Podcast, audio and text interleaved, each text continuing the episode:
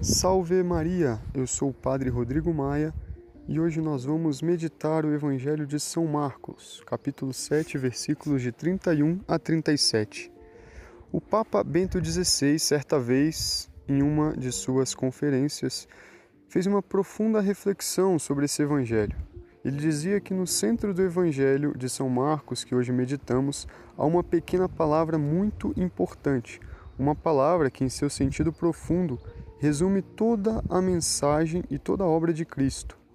O evangelista São Marcos a menciona na mesma língua de Jesus, na qual Jesus a pronunciou, e desta maneira a sentimos ainda mais viva. Essa palavra é éfeta, que significa abre-te. Vamos ver o contexto em que está situada essa palavra. Lembremos que Jesus estava atravessando a região chamada Decápolis, entre o litoral de Tiro e Sidônia e Galiléia, uma zona, portanto, que não era judia. Lhe levaram então um surdo-mudo para que o curasse. Evidentemente, a fama de Jesus já tinha se difundido até ali também. Jesus, apartando do meio do povo, do meio da multidão, colocou os dedos nos seus ouvidos e lhe tocou a língua.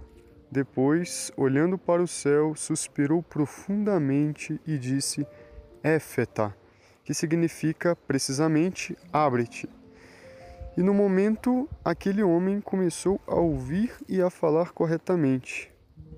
Eis aqui o significado histórico, literal dessa palavra. Aquele surdo mudo, graças à intervenção de Jesus, se abriu. Antes estava fechado, isolado, era muito difícil para ele a comunicação. E a cura, portanto, foi para ele uma abertura para o mundo, abertura para os demais. Uma abertura que, partindo dos órgãos do ouvido e da palavra, envolvia toda a sua pessoa e toda a sua vida. Por fim, podia comunicar e, portanto, relacionar-se de um modo novo. Mas todos nós sabemos que o fechamento do homem, seu isolamento, não depende só de seus órgãos sensoriais. Existe um fechamento interior que concerne ao núcleo profundo da pessoa e que a Bíblia geralmente chama de coração. Isto é o que Jesus veio abrir para nos fazer capazes de viver em plenitude a relação com Deus e a relação com nossos próximos. Por isso dizia que essa pequena palavra éfeta, abre-te, resume toda a missão de Cristo. Porque Jesus se fez homem, o Verbo se fez carne para que o homem, que pelo pecado se voltou interior, interiormente surdo e mudo, fosse capaz de escutar a voz de Deus, a voz do amor que fala a seu coração, e dessa maneira aprendesse, por sua vez, a falar a linguagem do amor e a comunicar com Deus e com os demais. Por isso, a palavra e o gesto do éfeta foram introduzidos, por exemplo, no rito do batismo, como um dos sinais que explicam o significado do batismo.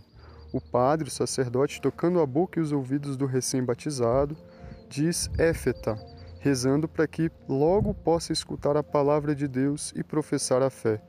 Porque pelo batismo a pessoa humana começa, digamos, a respirar o Espírito Santo, aquele que Jesus invocou do Pai com um profundo suspiro para curar aquele surdo mudo. Peçamos, portanto, nesse dia de hoje, pela intercessão da Virgem Maria, que nos conceda essa graça, que estejamos abertos a esse amor de Deus, com o coração não fechado, mas abertos para o Espírito Santo, para que nos comuniquemos com Deus e com o nosso próximo, como é a vontade dele mesmo. Que assim seja. Deus vos abençoe.